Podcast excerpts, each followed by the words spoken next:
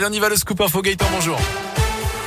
Bonjour Jérôme, bonjour à tous. Et à la une ce lundi, le premier tour, évidemment, l'élection présidentielle. Emmanuel Macron devance. Marine Le Pen, même scénario donc qu'en 2017. Le président sortant arrive en tête avec 27,6% des voix, un peu plus de 23% pour la candidate du Rassemblement national. Jean-Luc Mélenchon, lui, est troisième après le 22%. Suivi loin derrière d'Éric Zemmour, quatrième, 7%. Déception pour le candidat du parti Reconquête, Jean-Baptiste Roucrol et son représentant dans la Loire. Et il se félicite tout de même de l'appel d'Éric Zemmour à voter pour Marine le Pen au second tour le 24 avril prochain.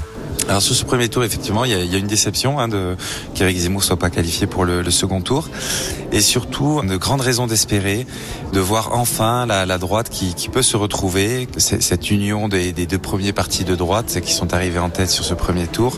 Et puis, euh, je suis ancien électeur LR et j'invite tous les électeurs LR à faire le, le, choix de la France. Et pourtant, Valérie Pécresse seulement 4,8% hier, véritable débâcle pour les Républicains appelés de son côté à voter Emmanuel Macron au second tour, tout comme le maire de Saint-Etienne, Gaël Perriot, qui attend tout de même une prise de conscience du euh, président sortant à l'issue de ce premier tour. Écoutez le maire de Saint-Etienne. Je souhaite euh, que pour euh, être en plein accord avec les valeurs de la République que je défends, eh bien, ils prennent également conscience d'une nécessité d'avoir un véritable projet social que j'engloberai sous la notion de bien-être social.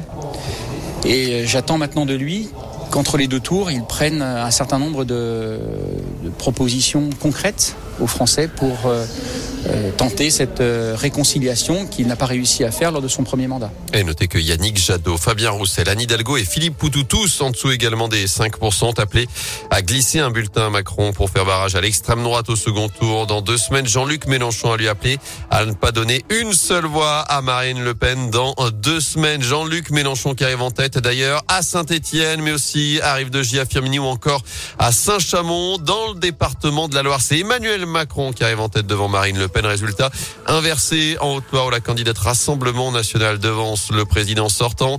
Autre chiffre important hier, celui de l'abstention, un peu plus de 25%, 3 points de plus qu'en 2017.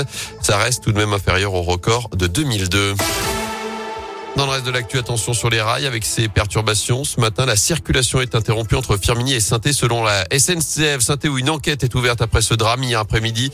Un jeune homme de 19 ans a perdu la vie dans un accident de scooter. Ça s'est passé peu après 15 heures dans le quartier du Soleil. Selon le progrès, il a été percuté par un véhicule choc extrêmement violent. Une enquête est donc ouverte. Un mot de foot également. Les Verts 18e barragiste à l'issue de la 31e journée de Ligue 1. Cette déroute vendredi soir à Lorient, défaite 6 buts à 2. Bordeaux 19e revient même à un petit point après sa victoire face à Metz hier la Lanterne Rouge. saint qui accueillera Brest. Ce sera samedi 17h pour la 32e journée du côté du Chaudron à Geoffroy Guichard. Le Chaudron qui accueillera également euh, le forum supporter de l'emploi à partir de cet après-midi. Plus de 100 entreprises présentes aujourd'hui, demain et mercredi à chaque fois de 14h à 18h. Environ 400 offres et 500 postes y seront proposés.